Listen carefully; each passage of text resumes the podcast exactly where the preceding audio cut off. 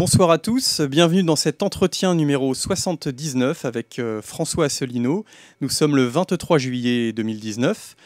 Bonsoir Monsieur Asselineau, que pensez-vous du nouveau Premier ministre britannique Boris Johnson?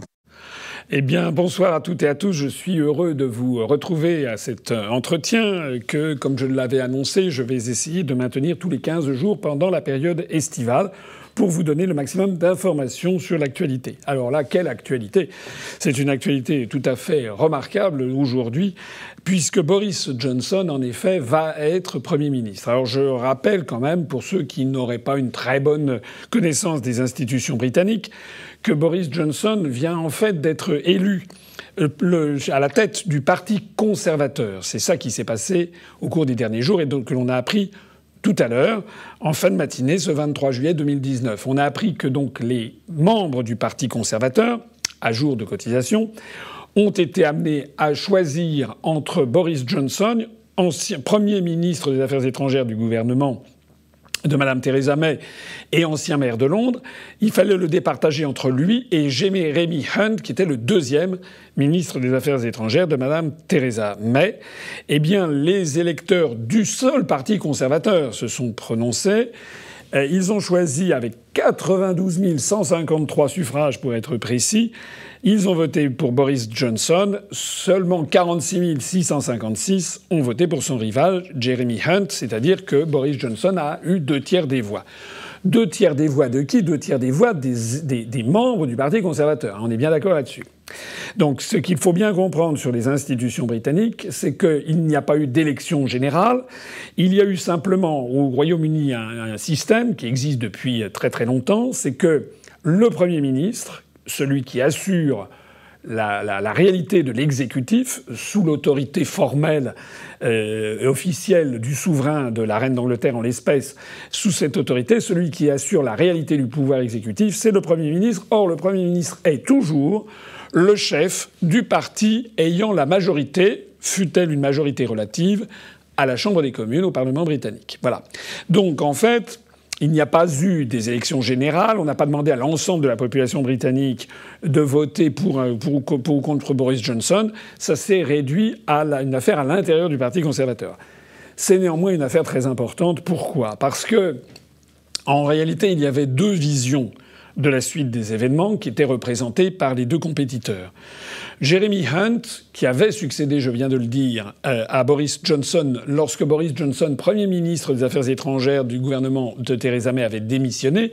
Si Boris Johnson avait démissionné à l'époque, c'est parce qu'il considérait que l'accord auquel l'accord de Brexit auquel Madame Theresa May était parvenue avec les institutions européennes, notamment avec le négociateur Michel Barnier et toute la structure de Bruxelles, que cet accord n'était pas bon, n'était pas viable.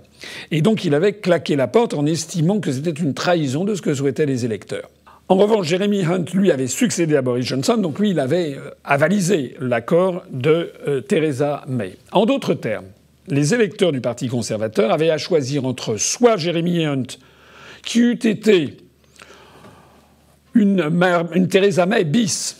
Il avait d'ailleurs déjà fait savoir qu'il était favorable à reporter encore les négociations qui devaient, le Brexit qui devait euh, avoir lieu le 29 mars, qui avait ensuite été reporté au 31 octobre de cette année, et M. Hunt avait annoncé qu'il reporterait ça plus loin, encore plus loin. Boris Johnson, lui, en revanche, a toujours dit que s'il donnait Premier ministre, la date légale, parce qu'il y a une loi qui a été votée pour ça, la date butoir du 31 octobre, il la tiendrait coûte que coûte, quoi que cela puisse coûter et quoi qu'il puisse arriver, le Royaume-Uni sortira de l'Union européenne avant ou le 31 octobre 2019. Alors c'est évidemment très très important ce qui est en train de se passer, parce que on peut gloser sur la personnalité de Boris Johnson. Beaucoup de médias britanniques et de médias internationaux, comme par hasard, ont tapé sur Boris Johnson, l'ont présenté comme un individu, fantasque, mal coiffé, ça c'est sûr qu'il est mal coiffé, euh, un individu fantasque qui a fait parfois des déclarations qui étaient euh, limite euh, racistes, tout ce genre de choses. Certains le comparent à Donald Trump. Enfin bon, bref, tout ce qu'on a pu entendre Moi, ce que je vois en tout cas, c'est que s'il est ainsi brocardé dans les grands médias occidentaux et en particulier dans les grands médias français, euh, c'est qu'il gêne terriblement parce que maintenant qu'il est élu, il va mettre en œuvre définitivement le Brexit. Ou alors, s'il ne le faisait pas, si d'aventure, à son tour, il trahissait les électeurs, il faut jamais rien exclure hein, dans la vie, tout peut arriver. Mais s'il faisait ça, à ce moment-là, c'est la mort du Parti conservateur. Le Parti conservateur qui est tombé à la cinquième place des partis politiques britanniques lors des élections européennes, avec 9 petits pourcents, alors que le parti du Brexit créé par Nigel Farage quelques semaines auparavant a caracolé à 34 ou 35% je ne me rappelle plus exactement. Si d'aventure Boris Johnson trahissait de nouveau les électeurs, à ce moment-là, le Parti conservateur, je pense, serait moribond ou peut-être mourrait tout simplement. C'est dire que Boris Johnson n'a pas à l'esprit uniquement la contrainte juridique de la date du 31 octobre, il n'a pas uniquement à l'esprit la nécessité démocratique minimum de donner au peuple ce qu'il a voté, de, répondre à la décision du peuple, il a aussi à l'esprit le sort même du parti politique auquel son nom est attaché désormais, le Parti conservateur, dont un vieux parti qui a plus de deux siècles d'existence, et donc c'est de ça qu'il s'agit aussi. Alors ce qui est intéressant dans cette affaire, c'est que l'oligarchie a tout fait pour empêcher le Brexit d'avoir lieu. C'est ça que l'on peut mesurer maintenant avec le recul du temps. Rappelez-vous ce qui s'est passé. Le référendum euh, sur le Brexit a eu lieu le 23 juin 2016. Et Mme Theresa May, qui a succédé à David Cameron dans les jours suivants, puisque le, elle était opposée avec une, elle avait une adversaire euh, pour la finale, si j'ose dire, comme Boris Johnson avec Jeremy Hunt, sauf que son adversaire avait en fait jeté l'éponge, donc euh, ça avait accéléré le processus de nomination de Mme Theresa May. Mais Mme Theresa May, normalement, enfin pour quelqu'un qui est démocrate, à partir du moment où il y a un score sans appel comme le référendum du 23 juin 2016 et qui se solde par 52% de Britanniques votant pour le Brexit, normalement, Madame Theresa May, me semble-t-il, aurait dû lancer la procédure de sortie de l'Union européenne qui, ne fonctionne que d'une seule façon du point de vue juridique, c'est le déclenchement de l'article 50 du traité de l'Union européenne. J'en ai suffisamment parlé, notamment pendant la campagne présidentielle, pendant la campagne législative et depuis lors. Eh bien, Madame Theresa May aurait dû lancer la procédure de l'article 50, c'est-à-dire envoyer une notification aux autres États de l'Union européenne, comme quoi là, le Royaume-Uni avait décidé de sortir de l'Union européenne. Et normalement, Mme Theresa May aurait dû faire ça, peut-être pas le lendemain même du référendum, mais le temps d'organiser juridiquement les choses, d'organiser son nouveau gouvernement. Une semaine après, elle aurait dû l'envoyer. Ça n'est pas du tout ce qu'elle a fait. Elle a attendu neuf mois. Elle a attendu le mois de mars 2017 pour lancer la procédure de l'article 50. Alors déjà, pourquoi cette tergiversation? On a beau dire oui, mais parce qu'ils n'étaient pas préparés, ils n'avaient jamais pensé que. C'est pas, pas un argument démocratique. Qu'est-ce que ça signifie, ça? Il y a justement, l'article 50 prévoit deux ans de négociation. Donc dans deux ans de négociation, on peut négocier, justement. J'en profite pour dire ici que, comme je l'avais dit pendant la campagne présidentielle, comme je l'ai redit pendant la campagne législative de 2017, et comme je le dis toujours depuis là, et comme je le confirme de nouveau aujourd'hui, si un jour nous arrivons au pouvoir en France, si euh, je, suis élu président de la République en 2022, je n'attendrai pas neuf mois avant de lancer la procédure de l'article 50. Je ne ferai pas un référendum non plus, puisque j'aurais été élu sur ce programme. J'aurai la légitimité démocratique, et donc, dans les jours suivant euh, l'installation à l'Élysée, il y a en général une dizaine de jours entre le président qui s'en va et le président qui arrive, eh bien, enfin, dix jours après l'élection, le jour où le président s'en va et le nouveau président arrive, eh bien, nous nous lancerons la procédure de l'article 50 dans, les, la, dans la quinzaine de jours suivant le deuxième tour de l'élection présidentielle. Voilà. Alors, la première chose à dire, c'est que Mme Theresa May avait donc, euh, pour, le moins, euh, pour le moins, tardé. Neuf mois, c'est beaucoup. Ensuite, pendant deux ans, donc ça, avait, elle a lancé la procédure de l'article 50 le 29 euh, mars 2017, donc, et donc les deux ans de négociation, qui est un délai maximum prévu par l'article 50, aboutissait au 29 mars 2019. Rappelez-vous, nous avons organisé le 29 mars 2019 justement une opération qui s'appelait la France libre de nouveau à Londres. On avait une grande, grande manifestation, on a eu plus de 700 français, dont la majorité des Français venus de France, il y avait également un certain nombre de nos adhérents du Royaume-Uni, qui étaient allés à Londres justement pour fêter le Brexit. Or, la fête a été, a été douchée puisque finalement, Madame Theresa May a obtenu du Parlement de reporter cette date au 31 octobre prochain. Avec le recul du temps, on s'aperçoit de quoi? On s'aperçoit que ce que j'avais dit d'ailleurs depuis plusieurs mois, même hein, depuis plusieurs années, c'est que en fait, Madame Theresa May était, je l'ai comparée, je refais cette comparaison parce que je la trouve assez, éclairante. Elle était comparable, vous savez, dans le livre d'Homère, un des plus anciens euh, ouvrages, romans de, de l'histoire de l'humanité, euh, il y a l'Iliade et l'Odyssée. Dans l'Odyssée, il y a euh, Homère qui décrit le fait que Ulysse a, a fait tout un périple à l'intérieur de la Méditerranée, qui prend plusieurs années.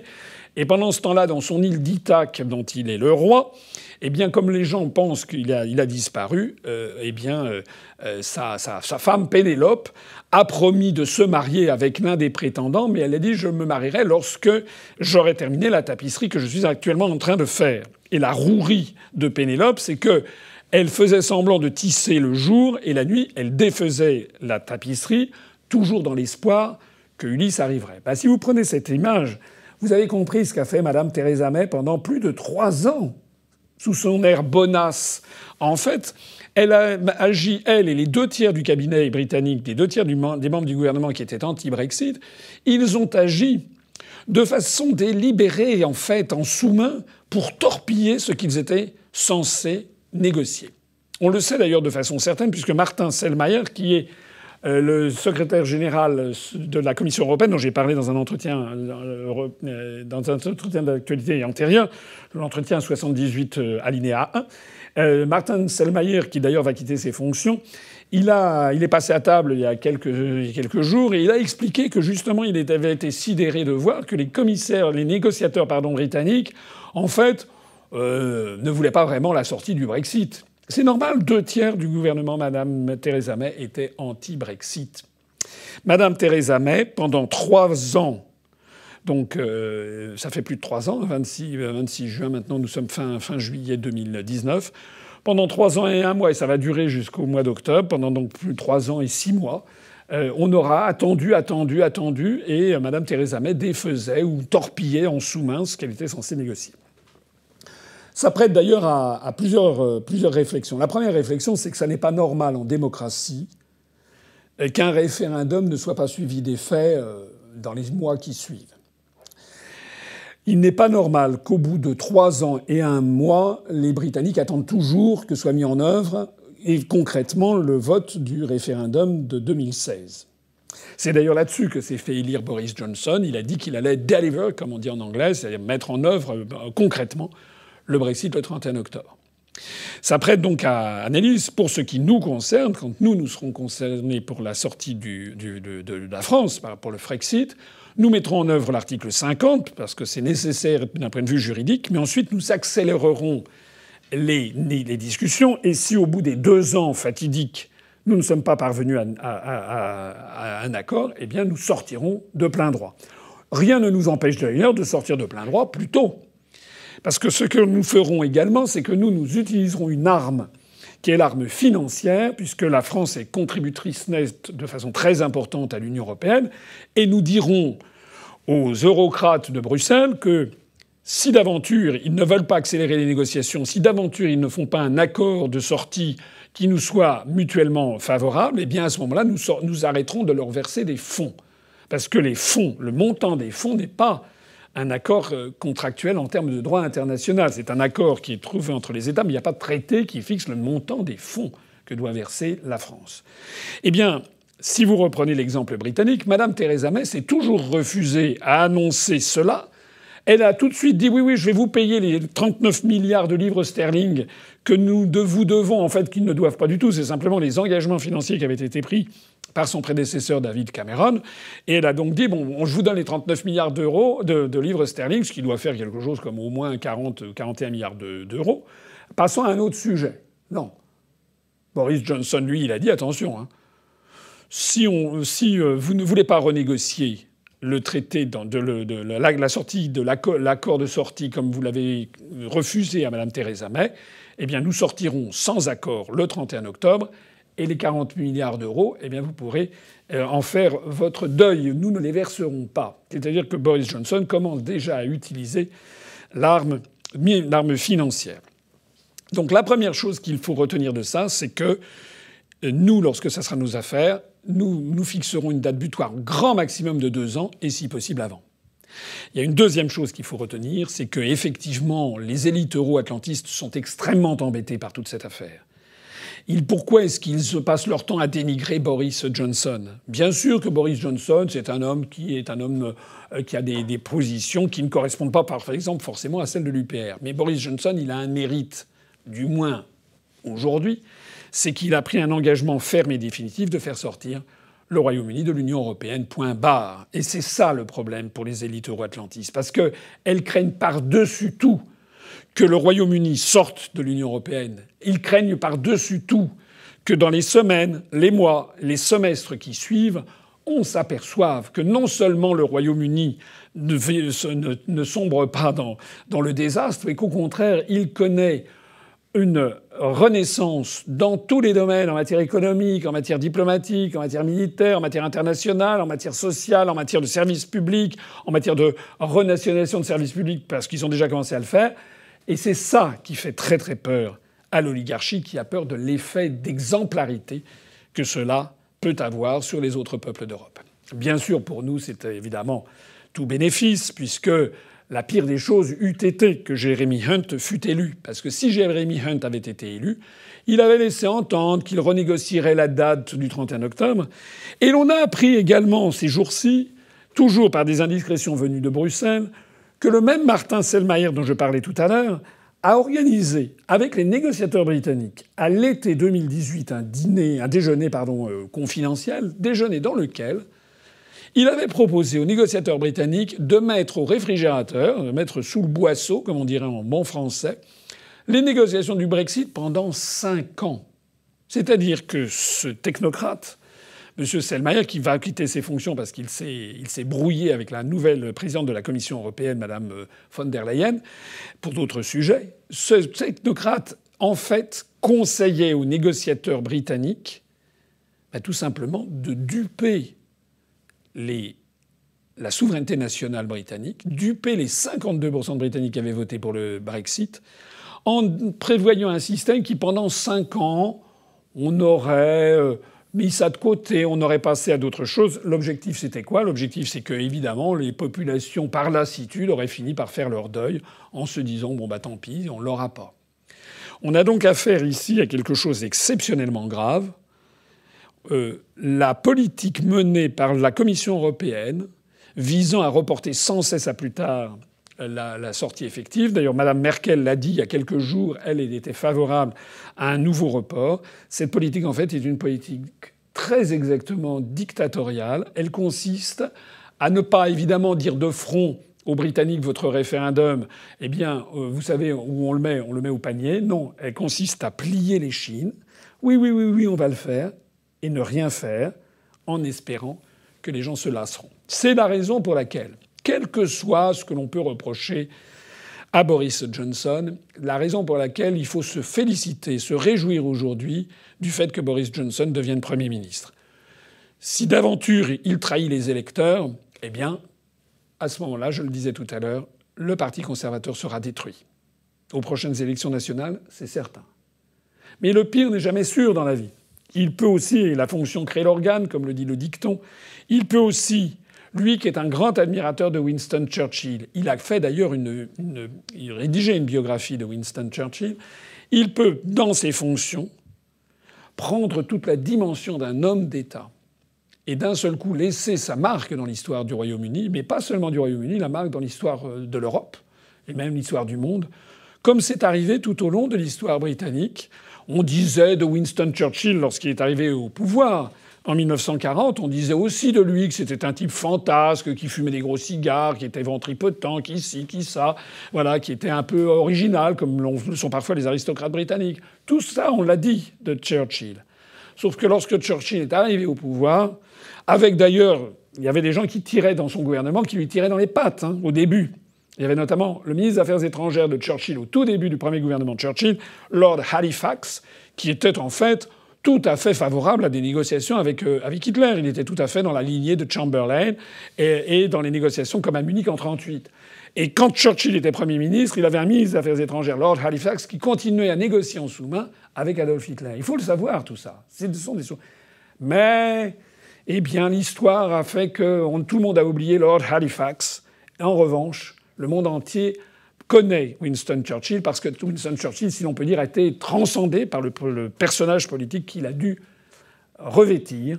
Il est devenu le symbole même de la résistance à la dictature venue du continent. Eh bien, je pense qu'il y a une possibilité, je n'en suis pas sûr, mais je pense que malgré ces toutes les phrases qu'on reproche à Boris Johnson, malgré euh, euh, son originalité, comme on reprochait à Churchill d'être original, peut-être que Boris Johnson, qui a pour modèle Winston Churchill, qui a écrit une biographie de Churchill, peut-être.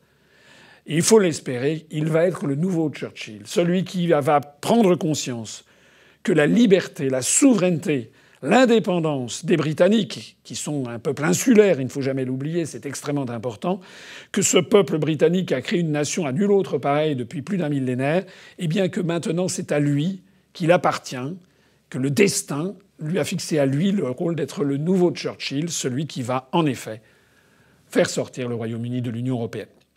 De ce que je crois savoir, le Parlement, même s'il est truffé d'anti-Brexit, de Remainers, n'aura pas vraiment les moyens de s'y opposer.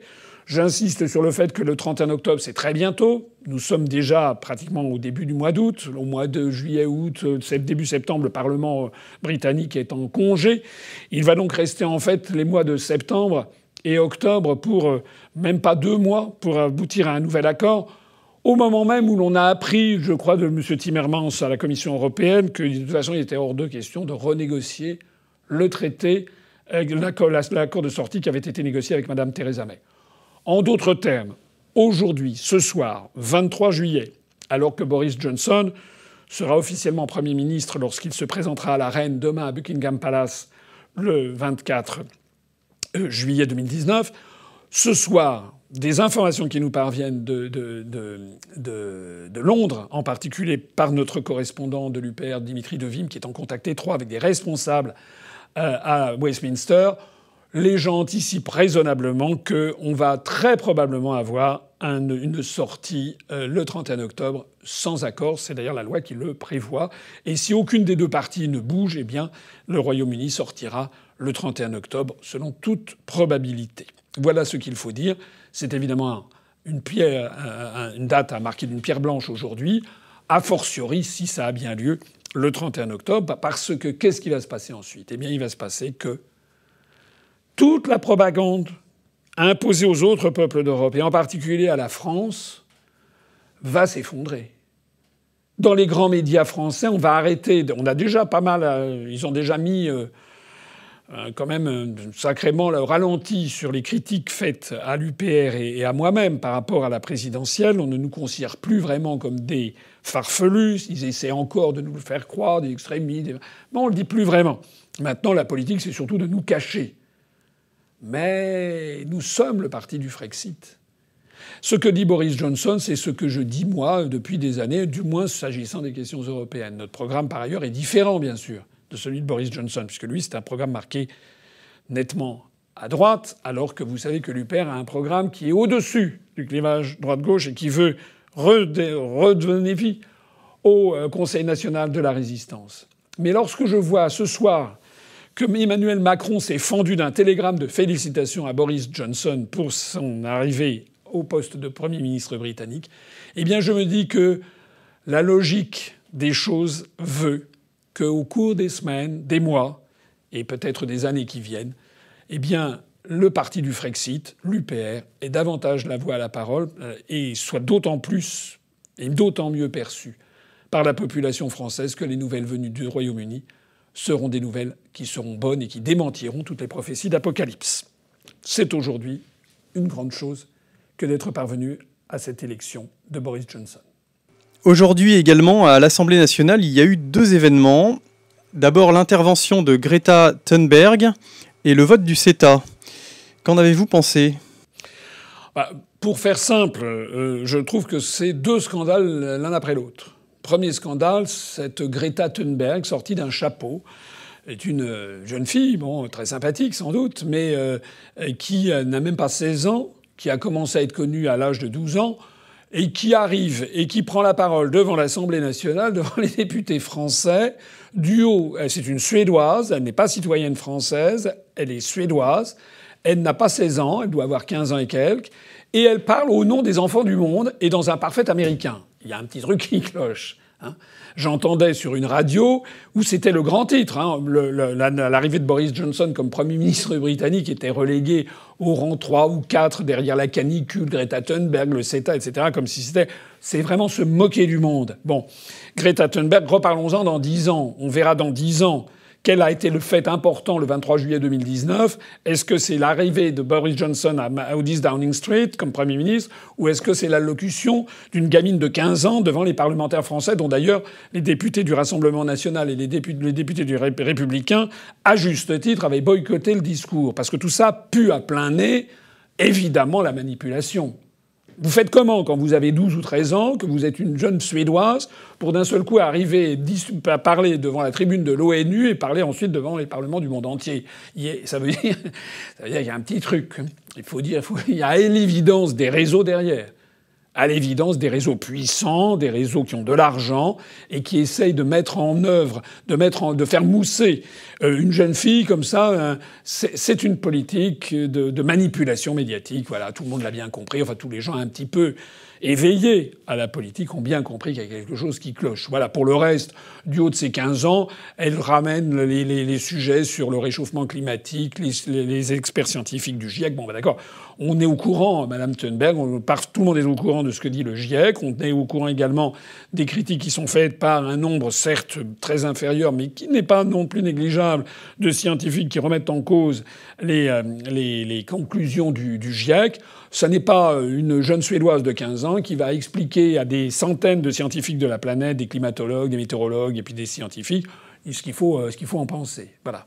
On est en fait dans la politique de l'émotionnel c'est une manipulation d'un certain lobby, euh, probablement de lobby écologiste. C'est une manipulation. Je ne dis pas pour autant que ce soit faux et qu'il ne faille pas sauver la planète. Mais c'est là où le bas blesse, c'est qu'on en arrive au deuxième scandale de cette journée, c'est que après avoir écouté religieusement Mme Thunberg et certains députés l'ayant applaudi comme s'ils avaient vu la Sainte Vierge, on est passé aux choses sérieuses, c'est-à-dire la ratification du CETA, le CETA étant cet accord général de, euh, comment dirais c'est l'ACCG en, la CEG avec le Canada. Le CETA, qui est une espèce d'accord de libre-échange généralisé avec le Canada. Or, le CETA, j'en ai parlé ici, nous avons appelé d'ailleurs à signer une pétition pour demander aux députés de refuser la ratification du CETA. Le CETA, c'est un accord donc de libre-échange entre le Canada et l'Union européenne. Je vous rappelle d'ailleurs cette particularité juridique absolument ahurissante, c'est que lorsque l'Union européenne a signé cet accord avec le Canada, l'accord a été mis en œuvre sans même avoir encore été ratifié par les États de l'Union européenne. C'est un pur scandale en matière de, de droit. Bon. Maintenant, on en arrive aux ratifications de tous les États membres de l'Union européenne. C'était donc le cas de la France. Eh bien, cet accord qui a été négocié par l'Union européenne ne va apporter que des choses négatives, ou pratiquement que des choses négatives, à l'agriculture française notamment. Ça a été beaucoup ainsi, on a beaucoup insisté dans les médias euh, sur le fait que notamment la viande, euh, ou euh, la production de viande, la filière bovine notamment au Canada, n'offre pas du tout les mêmes conditions de sécurité que dans l'Union européenne.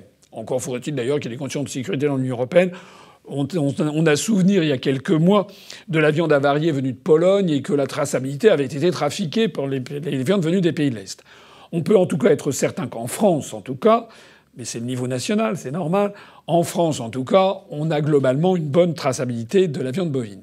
En revanche, au Canada, nul n'en sait rien. Et au Canada, dans la filière de l'élevage, on peut utiliser notamment les hormones, notamment aussi euh, les euh, farines animales ce qui est interdit en Union européenne. Or, ça veut dire qu'actuellement, avec cet accord, comme rien n'est prévu pour empêcher l'importation de viande bovine, par exemple, nourrie aux farines animales au Canada, eh bien, euh, on peut avoir maintenant des viandes animales euh, nourries, euh, des viandes bovines nourries avec des farines animales, vous savez, qui avait été responsable de la maladie de Creutzfeldt-Jacob, appelée aussi la tremblante, ou bien la maladie de la vache folle, qui avait défrayé la chronique il y a quelques années, eh bien, on va pouvoir avoir cette viande venue du Canada. C'est un scandale. Alors j'ai vu ce que répondent les députés En Marche, certains d'entre eux du moins, qui disent mais non mais non, on, ça va être ça parfait, ça change rien. Alors c'est toujours la même chose, ça change rien. Je trouve tout ça extraordinaire tous ces gens qui nous signent des traités en disant mais on ne comprend pas pourquoi vous, êtes contre puisque ça ne change rien. Vous vous rappelez que c'est ce que nous avait fait, ça avait été le, le, comment dirais-je, le bobard qu'on nous avait raconté lorsque Macron avait signé le traité d'Aix-la-Chapelle avec Madame Angela Merkel, où en fait on a pris un désengagement, on a mis le doigt dans l'engrenage sur la cession du siège permanent au Conseil de sécurité, sur le partage de l'arme nucléaire, sur le, le fait qu'on allait apprendre l'allemand en Alsace. Ça a été suivi d'ailleurs ensuite par la réforme sur la collectivité européenne d'Alsace. Si ça change, ça change quelque chose, sinon on le fait pas. De la même façon, M. Macron a signé le pacte de Marrakech sur les phénomènes migratoires, et là aussi on nous a dit que ça ne changeait rien, si ça change. Eh bien là, de la même façon, la ratification du CETA, ça va changer quelque chose, quoi que puisse vous dire votre escroc de député En Marche qui vous dit non, ça ne changera rien. J'ai vu aussi un autre député En Marche qui a répondu à un de nos adhérents, qui l'avait saisi, qui a dit Mais s'il va y avoir à partir de 2022 euh, des, euh, une meilleure vérification, alors je sais plus si c'est au sujet de la nourriture en fonction des farines animales ou si c'est avec des, élevages aux hormones. Qu'est-ce que c'est que cette histoire qui consiste à dire aux gens Écoutez, on signe un traité qui vaut rien, mais ne vous inquiétez pas, dans trois ans, ça sera mieux? Si quelque chose ne va pas, ça va pas, et on le signe pas, on le ratifie pas, et on attend que ce soit en œuvre. Voilà, c'est aussi simple que ça. Parce que ça, c'est le système, ça fait partie des manipulations de l'opinion, où l'on prend des mesures et on annonce toujours que leur effectivité aura lieu beaucoup plus tard, dans un an, deux ans, trois ans. Mais qui, dans trois ans, se souciera de l'état du CETA s'il est en œuvre depuis trois ans? Toutes ces critiques qui ont été faites contre le CETA sont justifiées et notamment mettent en péril l'agriculture familiale traditionnelle française, en particulier dans l'élevage. Je voudrais ici m'adresser à tous les agriculteurs qui m'écoutent, et en particulier ceux qui sont dans l'élevage, notamment de viande bovine, eh bien, je voudrais leur dire que les députés qui ont voté pour le CETA ont voté, si ce sont des agriculteurs traditionnels, hein, ont voté en fait leur mort. C'est aussi simple que ça. Alors surtout, n'allez pas continuer à voter pour En Marche, ni pour les les députés qui ont voté pour. Ce que je dis est tellement vrai qu'il y a eu un score très inhabituel de défection à En Marche. Les députés, je crois que 30% des députés de En Marche ont refusé de ratifier le CETA, ce qui prouve que ça pue ce traité. Aujourd'hui, il y a eu 553 votants à l'Assemblée nationale qui compte 577 députés. Sur ces 553 votants, il y a eu 266 voix pour, c'est-à-dire une majorité relative et non pas une majorité euh, absolue par rapport au nombre de députés. Il y a eu 213 députés qui ont voté contre et il y a eu 74 abstentions. C'est-à-dire que c'est un score très mauvais pour le gouvernement. la ratification est passée ric-rac, ça n'est pas glorieux. Mais au-delà du fait que ça ne soit pas glorieux pour le gouvernement, le fait est que nous avons maintenant le CETA sur les bras. Il faut espérer que sur les autres, les 27 autres pays de l'Union européenne, l'un d'entre eux va peut-être refuser de ratifier, ce qui bloquerait un petit peu le système. En attendant, eh je m'adresse ici à tous mes compatriotes pour leur dire, qu'ils soient agriculteurs ou pas, que cette journée a donc été marquée par un double scandale. Parce que le CETA, a pour objectif, en définitive, de promouvoir les échanges internationaux à des milliers et des milliers de kilomètres. Les grandes plaines de l'Ouest canadien sont peut-être à 10 000 kilomètres, 9 000 kilomètres de Paris. Donc le CETA, par, par, sa définition même, a vocation à multiplier les transports, l'émission de gaz de CO2, a pour vocation d'accélérer la course à la compétitivité de l'agriculture, va donc avoir pour conséquence la disparition des, petites exploitations familiale agricole en France, la constitution de grandes structures, de fermes de mille vaches, etc., l'augmentation des herbicides, des engrais, toujours plus de compétitivité en matière agricole, c'est de ça qu'il s'agit. Comment peut-on, en l'espace de quelques minutes, donner la parole à une gamine de 15 ans suédoise que l'on met comme si c'était une nouvelle égérie, une nouvelle Jeanne d'Arc qui se battait pour l'environnement et l'applaudir à tout rompre, pour quelques minutes après ratifier un traité, le CETA, qui va accélérer encore la destruction de l'environnement planétaire. Nos députés se moquent du monde. Il est grand temps, il est vraiment grand temps que les Français comprennent que toute cette affaire est une affaire de manipulation et qu'il faut arrêter le CETA, il faut arrêter le TAFTA. Il y a déjà beaucoup trop de commerce international. Il faut au contraire aller dans le sens inverse. Il faut désormais promouvoir la production locale, promouvoir les cultures ancestrales, parce que on ne peut pas à la fois vouloir défendre l'environnement et, défendre la construction européenne qui est fondée sur la primauté absolue de la loi du profit et de la loi du fric. Voilà la conclusion de la journée. En France, toujours, avez-vous écouté l'audition d'Arnaud Montebourg à la commission d'enquête du Sénat sur la suppression des 1000 emplois suite au rachat d'Alstom par General Electric? Oui, j'ai écouté. C'est une petite vidéo qui a beaucoup circulé sur Internet. Et mon attention a été attirée par un certain nombre de nos adhérents. Donc j'ai écouté Arnaud Montebourg.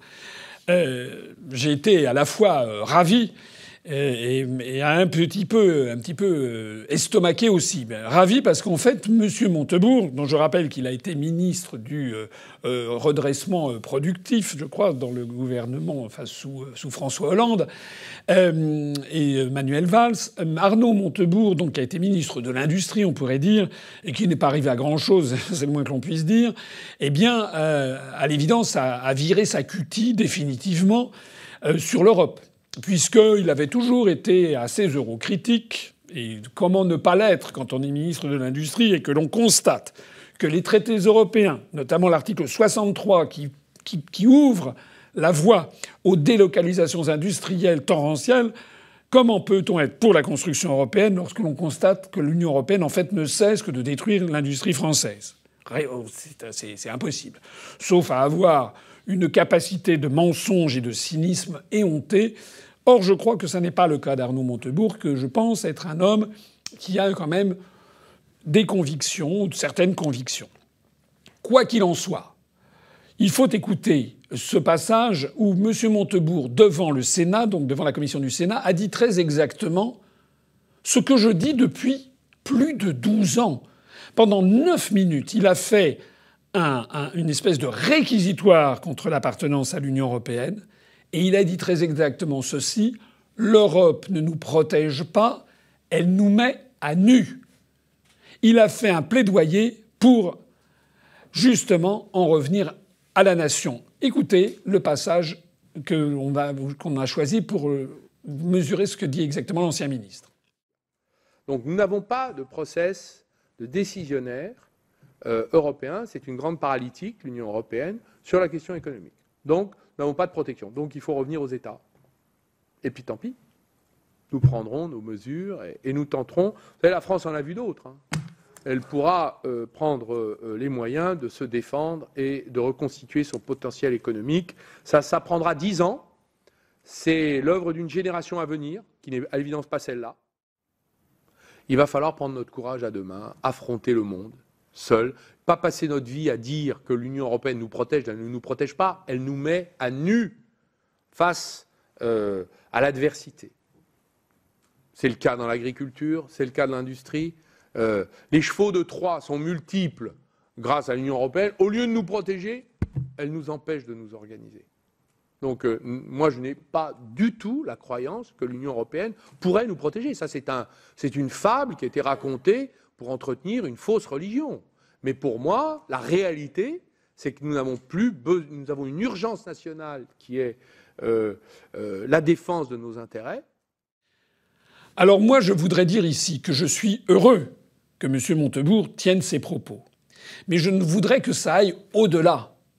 Je voudrais que M. Montebourg en tire des conséquences. Parce qu'on ne peut pas dire l'Europe ne nous protège pas, elle nous met à nu, elle nous détruit, notre participation à la construction européenne est en train de défaire la France, de détruire l'industrie française, et puis s'en arrêter là.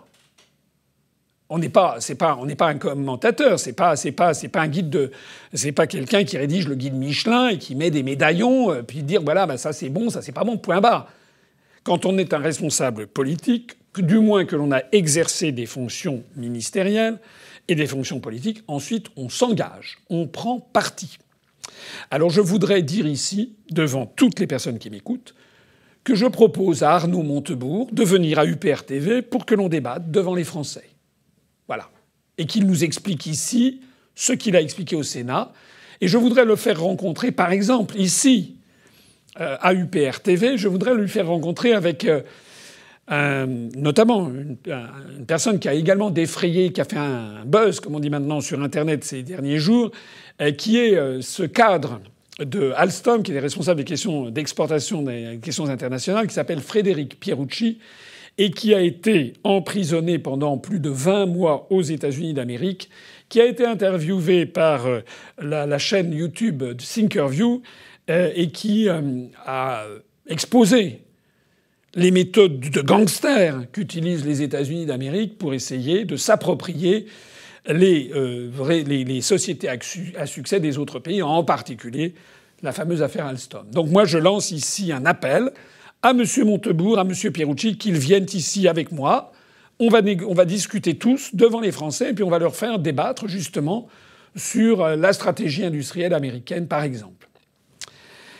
Si d'aventure euh, ils n'avaient pas le temps de venir à UPR TV, je leur propose également, euh, comme autre choix, de venir à notre prochaine université d'automne, dont je me permets de rappeler à ceux qui m'écoutent qu'elle aura lieu au début du mois d'octobre, hein, le, 4 et le 5 octobre, je dis de, mémoire.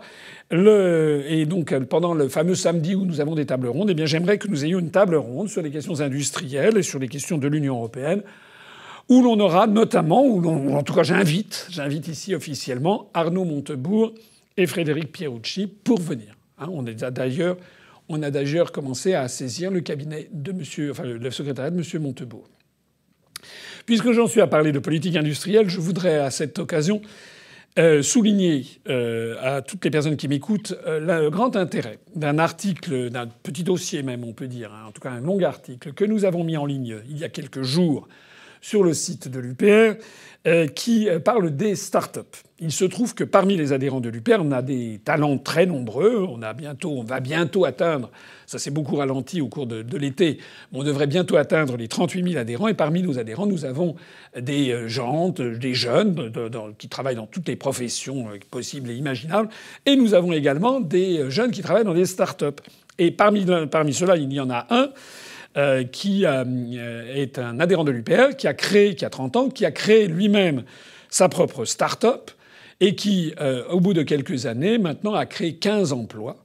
15 emplois avec une société qui se développe vite et très rapidement dans le domaine des start-up. Eh bien, il s'appelle Paul Vallier, enfin c'est un pseudonyme, il n'a pas voulu donner son nom, son nom officiel, parce que malheureusement nous sommes dans un univers où il y a des tracks hein, sur euh, sur Internet. Hein. S'il faut en croire des gens comme Madame Schiappa, la ministre, il faudrait traquer en permanence qui a écrit quoi sur quoi.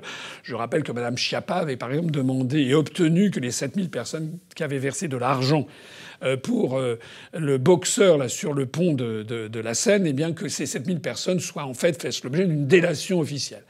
Bref, nous avons donc un de nos adhérents qui a fait un article que je vous conseille sur les startups, parce que ce qui est très intéressant dans cet article, c'est de montrer qu'il y a des startups qui se développent en France.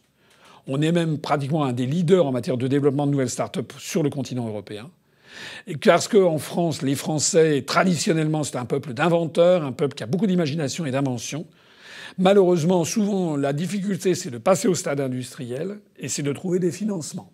Or, nous sommes ainsi faits en France c'est notre génie national, que depuis, euh, depuis Charles VII et Jacques Coeur, pour remonter euh, simplement déjà au XVe siècle, eh bien, l'État est là, en France, pour fédérer des initiatives et être un peu un amorceur de financement. C'est comme ça que ça marche. Pour qu'ensuite, ça soit d'ailleurs transféré au privé. Je ne dis pas que l'État a toujours fait des choses formidables, bien entendu. Mais l'État a fait des choses formidables en France et que c'est comme ça que ça marche. Euh, je ne dis pas non plus que le secteur privé fait toujours des choses mauvaises, mais le, secteur privé fait aussi des choses mauvaises, hein, dans tous les domaines. En France, comme disait Charles de Gaulle sur les grands projets, il faut mettre l'État, disait le général, il faut mettre de l'État dans les grands projets, sinon ça merdoit. Dans ce dossier que nous avons publié sur les start-up, qui dit que ça marche à condition de respecter le génie national, eh bien, il est fait cette comparaison qui est quand même qui porte à réflexion. Cette comparaison, elle concerne euh, Frankie Zapata. Frankie Zapata, c'est celui qui a stupéfié non seulement les, les, gens qui ont assisté au défilé du 14 juillet, mais le monde entier, si l'on peut dire. Dans la tribune officielle le 14 juillet à Paris, à côté de Macron, il y avait notamment Madame Merkel. Il y avait aussi un certain nombre d'ambassadeurs représentant toutes les puissances accréditées à Paris auprès du gouvernement français, qui ont assisté à ce spectacle qui a stupéfié toutes les personnes qui l'ont vu et qui a stupéfié Internet. C'est la prestation de Frankie Zapata, qui euh, a mis au point tout seul, c'est un inventeur qui a mis au point tout seul une petite plateforme individuelle avec des euh, réacteurs qui lui permettent de s'élever dans les airs et de se mouvoir. On se croirait tout à fait dans un film de science-fiction. Il me plaît de lui rendre hommage et c'est un homme qui a une trentaine d'années, un peu plus, je crois, 35-36. Il me plaît de lui rendre hommage avec ces quelques, quelques images que l'on va voir maintenant.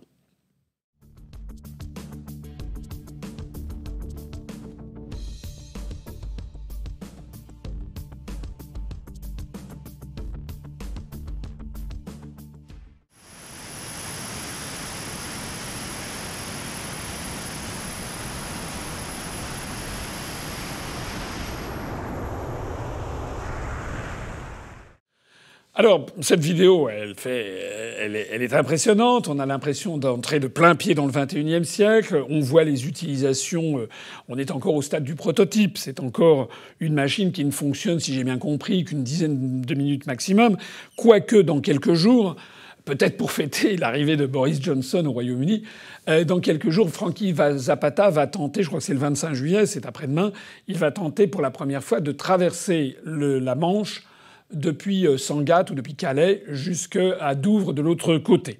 Il a quand même des problèmes parce que justement pour des questions de réglementation, on lui a refusé de, de faire un ravitaillement en vol côté français, donc il a estimé, si j'ai bien vu, à simplement 30% sa perspective de succès. Ça me fait penser un peu à Clément Adair, hein, il est le premier qui avait traversé la Manche avec un avion, les débuts de l'aviation, dont je rappelle que ça a eu lieu en France. Eh bien, ce qu'il faut bien comprendre, c'est que même si c'est encore un prototype, même si l'autonomie de vol n'est pas encore suffisante, c'est exactement ce qui s'est passé au début de l'aviation, nous tenons ici quelque chose qui est potentiellement une invention prodigieuse. Ce qu'il faut savoir, c'est que Frankie Zapata a failli être obligé de se vendre aux Américains parce qu'en France, il n'y avait pas d'argent. Voilà. Il n'y avait pas d'argent. Il a fallu, comme c'est un patriote et qu'il a dit non, non, je veux pas aller, il était courtisé par d'autres, des d'autres pays, et non, non, je veux que ça soit resté en France. Et finalement, il a fini par décrocher une cagnotte, tenez-vous bien, de 1,2 million d'euros. 1,2 million d'euros du ministère de la Défense. 1,2 million d'euros, c'est une misère pour développer un projet de cette nature. Je rappelle qu'au même moment, c'est ce qui est écrit dans cet article que nous avons publié, au même moment, la France verse chaque année 9 milliards d'euros de plus à l'Union européenne qu'elle n'en reçoit. Parmi ces 9 milliards d'euros, j'ai suffisamment eu l'occasion de l'expliquer, la France a par exemple payé 65 millions d'euros à la Croatie pour que la Croatie se paye un pont flambant neuf de 2 km de long construit par une entreprise de BTP public chinoise, financée par l'État chinois d'ailleurs. On marche sur la tête. Si ces 65 millions d'euros que le contribuable français a donné par l'intermédiaire de l'Union européenne sans que la Croatie le sache, sans que les Français le sachent, si ces 65 millions d'euros que nous avons donnés aux Croates pour qu'ils se payent un pont chinois, si nous les avions gardés pour nous, si nous en avions consacré ne serait-ce que la moitié ou un tiers, 20, 30 millions d'euros, c'est-à-dire 30 fois plus que ce que le ministère de la Défense a donné chichement à Francky euh, Zapata, eh bien nous aurions peut-être d'ores et déjà non pas un ou deux prototypes, mais nous aurions peut-être 30 prototypes des progrès techniques fondamentaux qui auraient été faits. C'est dans les débuts qu'il faut les faire, et peut-être même un début d'industrialisation. C'est la raison pour laquelle notre appartenance à l'Union européenne, comme l'a dit Arnaud Montebourg, ne nous protège pas. Non seulement elle nous met, elle nous à nu, mais en plus elle nous nuit. Elle nous nuit parce que les marges de manœuvre budgétaires de l'État sont tellement faibles. Nous avons un tel endettement. Les marges de manœuvre budgétaires sont tellement faibles qu'elles sont entièrement siphonnées par l'Union européenne qui finance des projets qui sont le contraire même de nos intérêts nationaux. On a d'ailleurs tous les jours, on apprend que des inventeurs en France ont des idées géniales. On apprenait hier qu'un ingénieur a réussi à mettre au point, un ingénieur français, des bouteilles, vous savez, les bouteilles d'eau, là, comme euh, on utilise pour, euh, boire, hein, comme ça. Ces bouteilles, qui sont en plastique et qui polluent les océans, qui polluent la, la nature, eh bien, on a un ingénieur en France qui a réussi à mettre au point une bouteille entièrement biodégradable qui se détruit elle-même, qui n'est pas en plastique, en matière périssable. Cette invention est absolument géniale. Qui va le payer? Que va faire l'Agence pour l'innovation qui a 3 francs 6 sous? C'est à ça que nous devrions consacrer notre argent. On apprenait également ces derniers jours que une entreprise, une start-up de fabrication de robots qui s'était installée à Limoges vient de déposer son bilan. Faute de financement, il lui manquait 2 millions d'euros. Mais c'est normal que lorsque vous créez des activités totalement nouvelles, dans les premiers temps, eh bien, vous êtes obligé de, de dépenser de l'argent. Vous n'avez pas encore les clients, vous n'avez pas encore mis au point tous les prototypes. Il faut donc investir de l'argent pour qu'ensuite l'entreprise puisse se développer. Si nous nous arrivons au pouvoir, eh bien nous, nous sortirons de l'Union européenne, nous récupérerons une manne considérable, nous continuerons à servir aux agriculteurs les fonds les subventions, mais cette fois-ci elles ne seront plus européennes, elles seront versées directement par l'État. Nous continuerons à verser à la plupart de ceux qui reçoivent des subventions dites européennes, on continuera la même chose. Mais en plus de ça, nous récupérerons 9 milliards d'euros. Ces 9 milliards d'euros, nous les utiliserons notamment à développer le logement social, je l'ai suffisamment expliqué, mais nous l'utiliserons également à d'autres secteurs et en particulier nous mettrons le paquet pour le développement des start-up. Parce que, comme l'avait dit, je crois, Napoléon, impossible n'est pas français. Lorsque la France sera libérée de la construction européenne, nous n'allons pas nous refermer sur nous-mêmes, comme le disent les gens qui nous critiquent stupidement en ressassant toujours les mêmes propagandes. Au contraire, nous allons rouvrir la France sur le monde et nous mettrons le paquet sur toute cette jeune génération de Français qui n'attend que ça, c'est de pouvoir exercer ses talents dans le cadre d'un pays qui est fier de lui-même et fier de son avenir. Autre affaire de fonds publics, que pensez-vous de l'affaire de Rugy? Alors l'affaire de Rugy a beaucoup, beaucoup agité la, et les, grands médias au cours des, des 15 jours qui se sont écoulés depuis mon dernier entretien d'actualité. Qu'est-ce que je peux dire? Je trouve que cette affaire, à la fois, alors d'abord, Monsieur, Monsieur Goulet de Rugy a été, euh, pour le moins, extrêmement maladroit, pour le moins. Euh, on apprend ces jours-ci que l'enquête menée par l'Assemblée nationale et celle menée par le gouvernement auraient tendance à le blanchir sur un certain nombre de points. À l'Assemblée nationale, on lui a reproché à M. de Rugy d'avoir, tant qu'il était président de l'Assemblée nationale, d'avoir commandité 12 dîners luxueux somptueux. Euh, paraît-il que d'après l'Assemblée nationale, sur les douze dîners en question, il y en a neuf qui étaient motivés par des raisons totalement professionnelles. Il est normal que le président de l'Assemblée nationale, dont je rappelle qu'il est le numéro 3 de la hiérarchie protocolaire de l'État, puisqu'en 1, c'est le chef de l'État, en 2, c'est le président du Sénat, en 3, le président de l'Assemblée nationale, en 4, le Premier ministre, il est normal que le président de l'Assemblée nationale, dans son mandat, soit amené à recevoir des délégations étrangères, par exemple, ou bien des corps constitués. Sur les douze repas, il y en a trois qui ont fait grief, où M.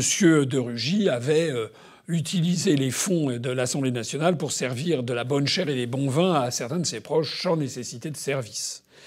Et puis, euh, on lui a reproché d'avoir dépensé 63 000 euros de frais de rénovation de l'appartement de fonction qu'il avait. Il semble-t-il que l'appartement de fonction était en mauvais état. Pour ce qui me concerne, en tout cas, j'ai pu voir lorsque j'étais en cabinet ministériel des euh, appartements de fonction de plusieurs ministres que j'ai connus. euh, je peux confirmer que les appartements de fonction des immeubles de l'État ne sont pas toujours dans un état très rutilant. Voilà. Il est évident que M. de Rugy aurait mieux fait quand même de faire attention parce qu'on ne peut pas, au moment où on exige du peuple français des euh, restrictions, toujours, toujours plus de restrictions, on ne peut pas se permettre, si peu que ce soit, de donner l'impression de dilapider les fonds publics, si peu que ce soit. En plus de ça, il y a des affaires symboliques, comme par exemple cette affaire de sèche-cheveux plaqué or à 499 euros. Tout ça fait évidemment très mauvais effet. Que M. de Rugy ait été obligé de démissionner, finalement, euh, c'est euh, la conséquence de l'insouciance avec laquelle il a, il a géré ses affaires. Mais moi, j'aime bien la vérité et l'honnêteté et la justice. La justice consiste à préciser d'ailleurs au passage que si j'ai bien vu euh, la défense de M. de Rugy, il avait lui-même singulièrement diminué les dépenses de fonctionnement euh, du président de l'Assemblée nationale, de son prédécesseur. On aurait pu quand même le souligner. Et puis surtout, ce que je tiens à souligner aussi, c'est que euh, on s'acharne sur M. de Rugy parce qu'il a dépensé 63 000 euros pour refaire son appartement, mais on n'a s'est pas beaucoup acharné contre le couple Macron qui, moyennant 500 000 euros, a fait refaire la chambre, la, euh, comment dirais-je, la, la salle des fêtes de l'Élysée pour 500 000 euros en échangeant les teintures cramoisies qui dataient de la Troisième République, je crois, qui avaient été rénovées au début des années, dans les années 70, contre un truc euh, gris perle, etc., qui d'ailleurs est tout à fait, euh, hors de propos, qui euh, de ce que des photos que j'ai vues en tout cas, n'a pas du tout la majesté des lieux. Bref, mais pourquoi n'a-t-on pas hurlé On l'a un petit peu dit, mais on a l'air de considérer ça comme normal? Est-il normal que la Madame, Madame, Madame Macron dispose de tout un secrétariat, de, dispose de, je ne sais plus combien, de 2, 3, 4, 5 personnes, etc. Est-ce que c'est normal? Moi, je ne le pense pas. Est-ce qu'il est normal que Mme Macron et M. Macron aient décidé de faire refaire toute la vaisselle de l'Élysée? C'est beaucoup plus cher que ce qu'a dépensé M. de Rugy. Alors si M. de Rugy est acculé à la démission, pourquoi le président de la République lui-même n'a-t-il pas été obligé de démissionner lorsqu'on a révélé aux Français ça? D'où vient cette différence de traitement? Et puis j'irai plus loin, parce que, quitte à surprendre un peu toutes les personnes qui m'écoutent, toutes ces dépenses, c'est quand même pas grand-chose par rapport à l'importance du budget de l'État et par rapport à l'importance des dilapidations des politiques publiques par ailleurs. J'ai euh, rappelé dans un dossier qu'on a publié que chaque année, vous le savez, la France verse à peu près 9 milliards d'euros de plus à l'Union européenne qu'elle n'en reçoit. Les Français n'arrivent pas à très bien comprendre ce que c'est que 9 milliards d'euros. Mais si vous divisez ça par le poids du homard au kilo, puisqu'on a reproché à M. de Rugy d'avoir fait servir des homards géants, je ne sais pas ce que c'est qu'un homard géant. Moi, j'ai vu ça que dans, Pixar Animation ou Walt Disney. Hein. Je ne sais pas ce que c'est qu'un homard géant. Disons un homard de 1 kg, c'est déjà un bon, un bon gros homard, un homard de 1 kg. Eh bien, euh, le kilo de homard, ça vaut à peu près 30 euh, euros le kilo. Minimum prix, euh, prix maraîcher, hein, minimum. 9 milliards d'euros que la France verse chaque année à l'Union européenne en pure perte, ça représente 300 millions de homards géants. Alors on a reproché à M. de Rugy d'avoir fait servir 4 ou 5 homards à ses invités, mais ce que fait le gouvernement et ce que fait la France en appartenant à l'Union européenne, c'est que chaque année, on balance 300 millions de homards géants.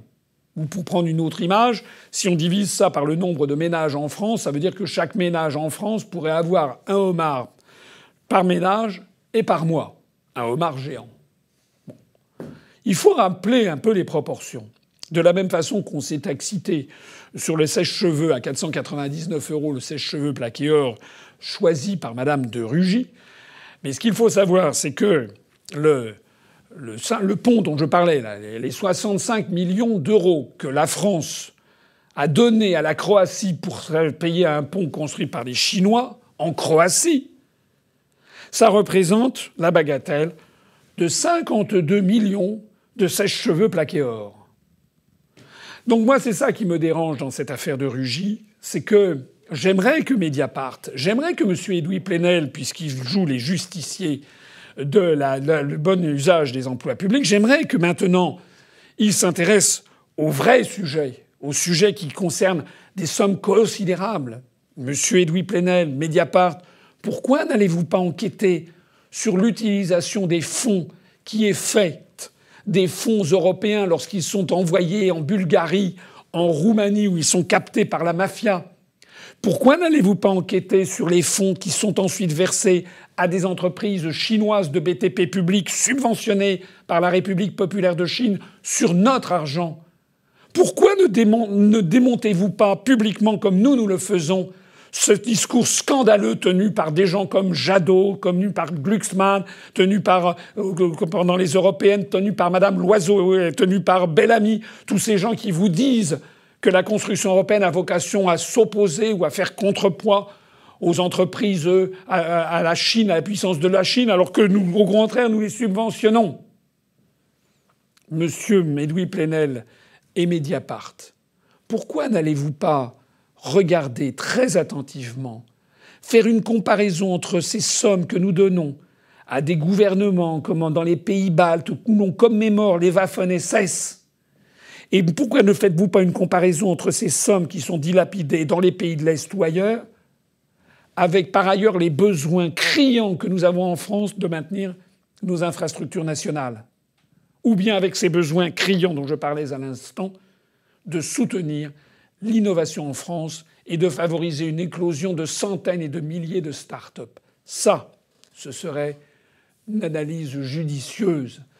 Et comme nous n'avons pas attendu, nous, Mediapart, ni le canard enchaîné, pour faire ce genre d'études, parce que nous savons qu'elles n'auront pas lieu puisqu'en France, dès que l'on commence à critiquer la construction européenne sur le fond, aussitôt vous avez une espèce d'omerta mafieuse qui vous interdit de parler. Eh bien nous, nous faisons ces études et je vous renvoie à tout ce que nous avons publié sur le sujet. Pour le reste, M. de Rugy a démissionné. Eh bien tant pis pour lui. Maintenant, passons à autre chose. Que faut-il penser du nouveau système des retraites? Alors je vais, essayer d'être bref et d'aller droit au but. Les retraites sont menacées. Ça n'est pas nouveau. Beaucoup de gens le, savent, beaucoup de gens le disent. Moi, je l'ai dit pendant la campagne présidentielle. Je rappelle que lors du dernier prétendu débat qui a eu lieu sur France 2, il y avait animé euh, par David Pujadas et Léa Salamé, j'avais expliqué que les retraites allaient être remises en cause puisqu'il s'agissait d'appliquer le rapport des grandes orientations des politiques économiques. Je l'avais même montré devant le public. Regardez ce passage. C'est le rapport des grandes orientations de politique économique que publie la Commission européenne chaque année et qui fixe chaque année ce que doit être la politique économique et sociale de la France. Par exemple, ce sont des objectifs qui sont souvent qui ne sont souvent pas respectés. Ce n'est pas vrai. Ça n'est pas vrai. C'est au contraire, c'est ce que les Anglo-Saxons appellent la soft law, c'est-à-dire on n'est pas obligé d'en respecter un une année, bien sûr, mais année après année, on revient sur la même chose et ce qui est demandé, c'est la hausse de la TVA, c'est la baisse de l'impôt sur les grandes sociétés, c'est le gel du SMIC, c'est la mise en pièces de toutes les professions réglementées, les artisans taxis, les médecins, les avocats, les huissiers, les notaires, etc., qui vont tous se faire ubériser. C'est la réforme du droit du travail avec la baisse de l'assurance chômage. C'est le déremboursement de la sécurité sociale avec une euh, médecine à deux vitesses. Et eh bien ça, moi, je fais ça. Voilà ce que je propose aux Français de faire. Donc, donc les retraites sont menacées les retraites sont menacées. On nous dit que l'âge de la retraite doit être prorogé, prolongé, euh, que désormais les retraites sont en difficulté d'équilibre financier, etc. Là-dessus, il faudra qu'on y revienne de façon plus approfondie. Il y a beaucoup de choses à, expliquer sur cette affaire. Pour ce qui me concerne, je ne suis pas aveugle. Il faut effectivement bien comprendre qu'on ne peut pas toujours rester dans les mêmes systèmes, mais l'idée d'une date l'idée d'un âge minimum de départ à la retraite qui serait reporté à 64 ans me paraît une idée assez scandaleuse. Pourquoi? Parce que tous les Français ne sont pas logés à la même enseigne. Je prends par exemple un Français qui a commencé à travailler à 16 ans. Il y en a hein, qui, à partir de 16 ans, ont commencé à travailler. Et parfois, souvent, les gens qui commencent à travailler à 16 ans ont des emplois souvent pénibles. Avec une forte pénibilité, soit parce que c'est des travaux extérieurs soumis aux intempéries, soit parce que ce sont des tâches très répétitives dans l'industrie, ou bien des travaux de force dans le, dans le bâtiment, etc., eh bien, ces personnes, ou dans des, métiers insalubres, ces personnes, au bout de, euh, au bout de, quarantaine d'années, euh, ils n'ont que 56 ans, mais parfois ils sont vieillis avant l'âge. Et donc il est très injuste de les mettre sur le même plan qu'un étudiant qui a fait des études supérieures, qui est resté chez papa-maman jusqu'à l'âge de 27 ou 28 ans, et qui commence dans la vie active à 28 ans, et qui ensuite va avoir une activité de cadre supérieur ou de profession libérale dans un bureau, loin de tout, de tout phénomène d'intempéries, de, de, de, travaux de force, etc. Ils n'ont pas les mêmes conditions de travail. Eh bien, dans ce cas-là, malheureusement, on a des statistiques officielles, hein, venues notamment de l'Institut des études démographiques, de l'INSEE. On sait que ces deux catégories de Français qui sont à deux bouts de l'échelle sociale n'ont pas la même espérance de vie. Donc, normalement, il ne doit pas y avoir une date pour tout le monde, la même date de départ à la retraite. J'ajoute que d'ailleurs, il y a parmi les Français qui travaillent, c'est particulièrement vrai chez les professions libérales, des gens qui n'ont pas envie de partir à la retraite à 62 ou 60 ans, 62 ou même 64 ans. Il y a des gens qui ont envie de partir à 67, 68, 70. il y a beaucoup d'hommes politiques à 70 ans, il faudrait déjà les, pousser dehors. Bon. Donc il y a objectivement des métiers où les gens n'ont pas envie de partir. D'où l'imbécilité d'avoir une date euh, comme ça, un âge limite. Ça, c'est le premier point. Le deuxième point dans ces réformes de retraite, c'est que c'est l'idée d'avoir une unification du système de retraite avec un système par points. Ce qui se cache derrière, ce n'est pas moi qui le dis, c'est M. Fillon lui-même qui l'a dit il y a quelques années. Il avait expliqué que le système uniformisé avec une retraite par points est un système formidable dont le vice est ainsi conçu, c'est qu'il suffit de baisser le point de retraite, une seule variable, ou de ne pas le révaloriser à due proportion de l'évolution de l'inflation pour que d'un seul coup, on fasse baisser les retraites de la France entière. Écoutez ce passage de François Fillon. Euh, le, système de retraite par points, j'y suis favorable. Mais il ne faut pas faire croire aux Français que ça, va régler le problème des retraites. Euh, le système par points, en réalité, ça permet une chose qu'aucun homme politique n'avoue. Ça permet de baisser chaque année le montant des points, la valeur des points, et donc de diminuer le niveau des pensions. Euh, Et puis, il y a aussi autre chose sur ces systèmes de retraite, on aura l'occasion d'y revenir, mais je voudrais m'adresser ici aux professions libérales. En particulier, j'ai à l'esprit spécialement les avocats.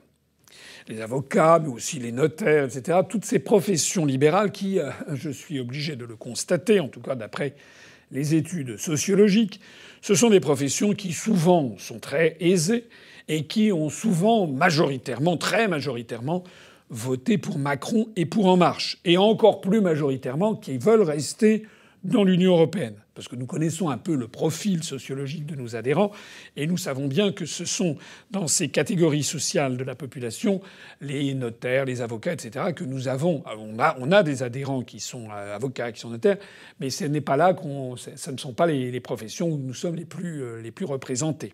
Hein, les dentistes, etc. Je voudrais dire à toutes ces professions, en particulier aux avocats, qu'elles ont vraiment, vraiment du souci à se faire avec la réforme Macron et que peut-être, peut-être, elles vont commencer à se poser des questions dans les mois, les années qui viennent sur les choix électoraux qu'ils ont faits et sur leur refus d'intégrer les informations que nous leur donnons et que je leur donne depuis 12 ans, d'un refus d'examiner à la loupe le rapport des grandes orientations des politiques économiques annuelles publié chaque année donc par la Commission européenne. On apprend sur les retraites des avocats, par exemple, qu'il est prévu qu'il va y avoir une augmentation des cotisations avec un équivalent par salarial plus par patronal. C'est-à-dire peut-être les, les, cotisations pour les avocats, cotisations de retraite, pourraient à terme, excusez la bagatelle, être en gros multipliées par deux. Deux fois plus de paiement de cotisations de retraite, c'est ça qui pend au nez des avocats. Ça, c'est le point numéro un. Le point numéro deux, c'est qu'il est prévu également qu'il y aurait une baisse des retraites euh, qui euh, frapperait les avocats avec notamment le système des carrières, puisque les carrières des avocats sont désormais beaucoup moins linéaires, il y a beaucoup plus de changements. Et désormais, les retraites qui devaient être calculées sur les meilleures années, alors dans la fonction publique, c'est les six meilleurs mois, dans les, euh, professions libérales, c'était je ne sais plus combien, les, les quatre ou cinq ou dix meilleures années. Ben, désormais, ça sera sur l'ensemble de la carrière. Or, les carrières étant moins linéaires, eh bien, il y a très probablement une baisse des retraites. C'est la deuxième cerise sur le gâteau des avocats. Et puis la troisième cerise, si j'ai bien compris, on est encore dans les proligomènes. On va voir à quelle sauce tout ceci va être accommodé. Mais si j'ai bien compris également, c'est qu'il est prévu qu'il y aurait une réversion au régime général de l'assurance vie collective constituée par les avocats. Ce qui signifie, alors ça fait déjà cette affaire euh, soulève une bronca dans le milieu des avocats, ça veut dire qu'en fait, l'assurance vie collective qui a été constituée tout au long de leur vie par les avocats, au lieu qu'ils en bénéficient eux-mêmes, ça serait reversé en fait au régime général de retraite. C'est-à-dire c'est en fait la triple peine qui attend le monde des avocats. Et puis au-delà, j'imagine que la même chose va s'appliquer aux notaires, euh, à toutes les professions euh, libérales diverses et variées. Voilà. J'avais euh, depuis plusieurs années, euh, notamment dans des conférences publiques, j'avais comparé la construction européenne à l'instauration progressive d'une dictature qui commence par euh, s'attaquer à des catégories sociales les unes après les autres avant de s'attaquer à toutes. Et j'avais cité notamment euh, le pasteur allemand Niemöller qui, pendant les années 40, faisait partie de l'opposition au régime nazi, qui avait d'ailleurs été euh, en fait interné en camp de concentration. Et le pasteur Niemöller avait eu ce poème, alors que je cite de mémoire, mais qui était euh, comment dirais-je, euh, il disait, il disait lorsqu'ils sont venus chercher les communistes, ils, LS, ils, c'était les nazis, je n'ai pas bougé, je n'étais pas communiste. Lorsqu'ils sont venus chercher les juifs, je n'ai pas bougé, je n'étais pas juif. Lorsqu'ils sont venus chercher, je sais pas, les handicapés, je n'ai pas bougé, je n'étais pas handicapé. Lorsqu'ils sont venus me chercher, il n'y avait plus personne pour me défendre. La construction européenne agit de la même façon. Et je voudrais dire à toutes les personnes, les professions libérales qui m'écoutent, les avocats, les notaires, qu'ils méditent bien ce que je vais dire. Lorsqu'ils sont allés détruire l'agriculture française, vous n'avez pas bougé parce que vous n'êtes pas agriculteur.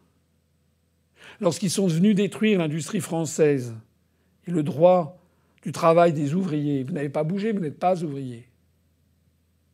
Lorsqu'ils sont venus détruire les petites communes de France, vous n'avez pas bougé, vous n'êtes pas maire d'un petit village. Et là, maintenant, lorsqu'ils viennent vous chercher, qui va vous défendre? C'est pour ça qu'il est minuit moins deux. Et c'est pour ça que l'UPR s'adresse au peuple français tout entier. Pour nous, il n'y a pas d'avocats, de notaires, d'ouvriers, d'agriculteurs. Il y a des citoyens français qui doivent être reliés entre eux par la solidarité nationale et qui doivent comprendre qu'ils ne doivent pas se faire, comment dirais-je, curiasser, comme on dit, comme les Horaces et les Curias, ils ne doivent pas se faire traiter les uns après les autres. Il faut que nous soyons tous solidaires pour défendre non seulement notre liberté, notre souveraineté, notre indépendance nationale et notre démocratie, mais tout simplement aussi notre niveau de vie et notre système de retraite, quitte à maintenir encore pour un temps les régimes spéciaux de retraite. Merci. Cet entretien touche à sa fin. Auriez-vous un dernier mot pour conclure? Euh, pour conclure un petit mot en matière internationale, il y a beaucoup de choses qui se passent au Venezuela avec les coupures d'électricité que le régime de Maduro impute à une attaque sournoise avec des systèmes électromagnétiques venus des États-Unis. Je n'en sais rien. Ce qui est sûr en tout cas, c'est qu'il y a eu à Caracas, dans la capitale vénézuélienne, il y a quelques jours, une réunion, je crois, des ministres des Affaires étrangères des pays membres du mouvement des non-alignés, c'est-à-dire 120 pays sur les 193 États membres des Nations Unies. Ce que l'on appelle les non-alignés, c'est ce que l'on appelait naguère les pays en voie de développement.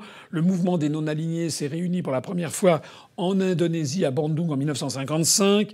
Et donc vous avez dans ce mouvement des non-alignés la plupart des pays latino-américains, la plupart des pays africains, la plupart des pays du Moyen-Orient, la plupart des pays d'Asie du Sud et d'Asie du Sud-Est. Voilà, rien moins.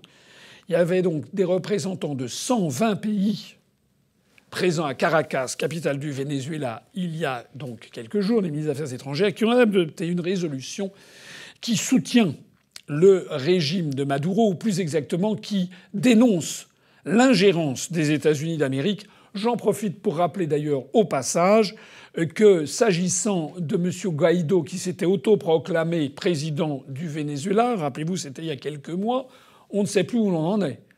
Nous sommes dans une pleine pantalonnade dans cette affaire, et malheureusement la France, grâce, si j'ose dire, à Macron, comme un toutou derrière les États-Unis, la France a reconnu la légitimité de M. Guaido comme président de la République bolivarienne du Venezuela. On marche sur la tête. La France est complètement déconsidérée au Venezuela, comme elle est complètement déconsidérée en Syrie, en Libye, en Iran, comme elle est de plus en plus déconsidérée d'ailleurs en Russie, en Chine, et l'on en passe. Voilà ce que je voulais dire. À propos de l'Iran, deuxième sujet, la tension n'a pas baissé, elle a au contraire augmenté, puisque il y a une dizaine de jours, euh, les Britanniques ont arraisonné près de Gibraltar, au passage donc de la, passage entre la Méditerranée et l'océan Atlantique. Les Britanniques ont arraisonné un, navire qui transporte des hydrocarbures iraniens au motif que celui-ci transporterait des armes pour je ne sais quelle faction euh, musulmane, islamique euh, présumée comme si on avait besoin des Iraniens. En réalité, comme on le sait de plus en plus, les langues se sont déliées là aussi. On sait de plus en plus que Daesh était en fait armé par des transferts d'armes venant d'Occident. Quoi qu'il en soit, les Iraniens, une dizaine de jours après, ont décidé d'arraisonner dans le détroit d'Ormuz un navire britannique. Alors ce qui est assez extraordinaire, c'est que l'arraisonnement du navire iranien au large de Gibraltar, pratiquement personne n'en a parlé dans les grands médias. En revanche, l'arraisonnement du navire britannique dans le détroit d'Ormuz, alors là, ça a fait les grands titres de nos médias. Rappelons ce que nous nous disons. Nous nous disons qu'il doit faire, on doit faire respecter le droit international en toutes circonstances, et donc on doit assurer la liberté de trafic dans les détroits, que ce soit le détroit de Gibraltar, le détroit d'Ormuz au débouché du golfe arabo-persique qui débouche dans la mer d'Oman, mais aussi euh, les, détroits des Dardanelles et du Bosphore pour sortir de la mer Noire, mais aussi euh, le détroit de la Sonde du côté de, Singapour et de Sumatra pour assurer la libre circulation du commerce mondial. Ça, c'est une chose qui est certaine. Mais je rappelle également que pour l'instant, du moins, eh bien, euh, l'Iran est actuellement l'objet d'une manœuvre de déstabilisation venue des États-Unis, comme le Venezuela d'ailleurs. On a d'ailleurs appris ces jours-ci que Washington avait accusé l'Iran d'avoir détruit un nouveau drone américain. Et puis on, a, on en parle beaucoup moins parce que l'Iran a, répondu qu'il n'avait détruit aucun nouveau drone iranien. Ils en avaient détruit un, mais là, le premier, ils avaient dit oui, c'est nous qui l'avons détruit. Ils ont d'ailleurs montré le drone. Mais là, ils ont dit non, c'est pas nous qui l'avons détruit. En fait, ce sont les Américains qui ont détruit leur propre drone. Ils se sont trompés. On en est là. J'ai l'impression que la version iranienne a quelques probabilité de réalité, puisque cette affaire, d'un seul coup, on n'en parle plus. Elle est sortie des, euh, des, grands titres des journaux. Il faut espérer que l'affaire en Iran ne va pas continuer à s'aggraver et qu'on va en revenir à une politique de coexistence pacifique. Malheureusement, ça serait le rôle de la France de le faire, d'être en tant que puissance libre, souveraine et indépendante, hors de tout bloc et notamment ayant quitté l'OTAN, la France, qui a une grande audience en Iran, mais aussi en Russie.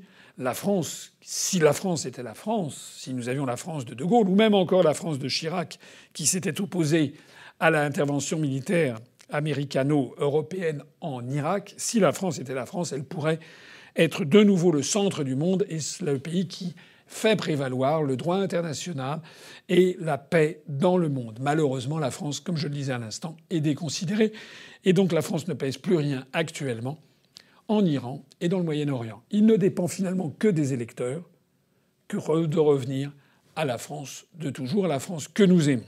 Et puis je terminerai par une petite citation politique.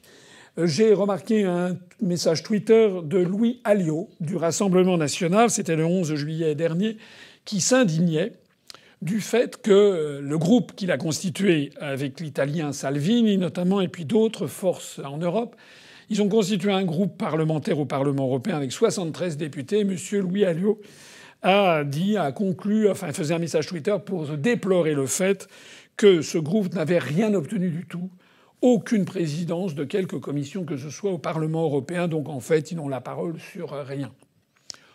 D'un point de vue démocratique, je ne trouve pas ça normal et je trouve qu'effectivement que tous les groupes devraient avoir au moins une présidence de commission.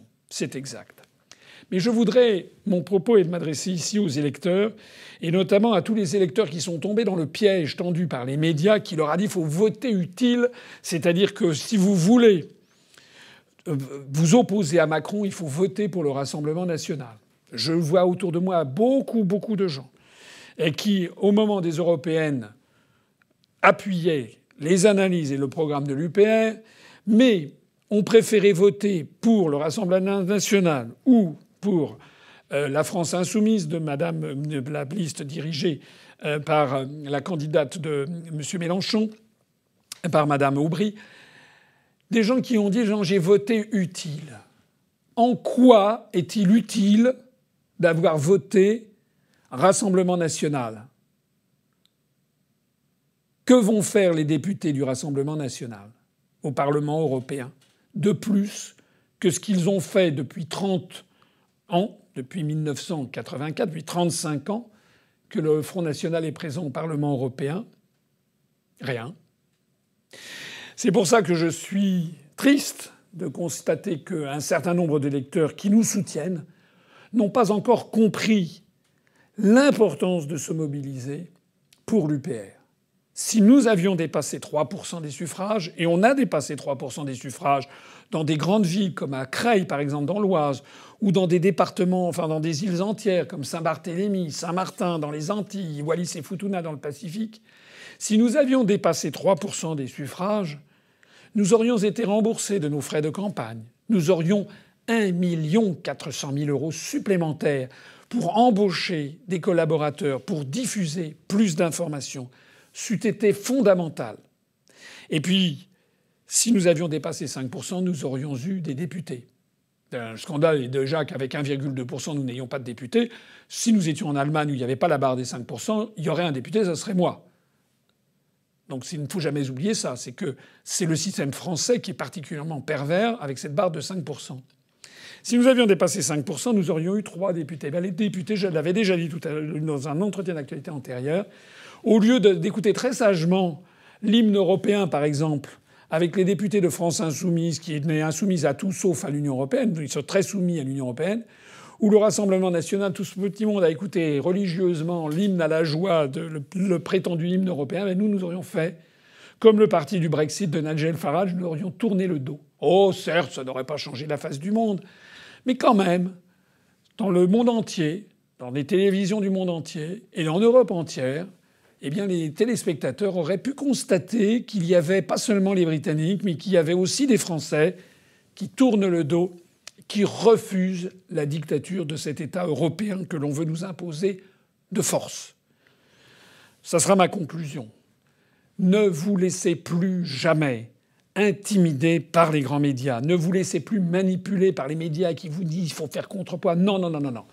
Votez pour vos idées soutenez votre parti, soutenez le, parti qui vous paraît le plus honnête, le plus compétent, celui qui ne vous a jamais menti, celui qui depuis 12 ans n'a jamais varié d'un iota dans sa ligne directrice et dans ses analyses, soutenez le parti du Frexit, soutenez l'UPR. Pour le soutenir, je lance ici un appel parce que nous avons une situation financière qui est un petit peu ric-rac en ce moment. Bien sûr, nous franchirons ce cap sans avoir recours à des emprunts bancaires, je m'y suis engagé, mais nous sommes un petit peu justes, et notamment pour préparer les élections municipales qui arrivent, eh bien je lance de nouveau ici un appel adhérez à l'UPR. Si vous avez du flair, adhérez à l'UPR. En plus, ça rime. Si vous avez du flair, adhérez à l'UPR, puisque vous voyez bien que les Britanniques vont vers le Brexit. Or, les Britanniques ont toujours été à la pointe de la défense des libertés publiques et de la démocratie à la pointe de l'histoire depuis, en fait, l'apparition, depuis, la Magna Carta de 1215, c'est-à-dire depuis euh, plus de, 7, plus de 800 ans. Les événements ne cessent que de donner raison à l'UPR. La scène politique française est en plein débandade. On a appris après que Mme Chikirou, proche de M. Mélenchon, s'est fait embaucher comme porte-parole, euh, non comme débattrice sur BFM TV on a appris que la porte-parole des républicains vient de claquer la porte de la politique. Il est vrai que les républicains sont en pleine débandade pour se faire embaucher désormais euh, pour être euh, sur l'émission de, euh, de Cyril Hanouna sur C8. Bon, ça veut dire qu'en fait, la nécrose de la politique française est très avancée. Regardez ce qui se passe ailleurs, regardez ce qui se passe au Royaume-Uni. L'avenir, c'est le Frexit. L'avenir, c'est l'UPR. Adhérez à notre mouvement, Payez bien entendu vos cotisations annuelles, faites-nous des dons.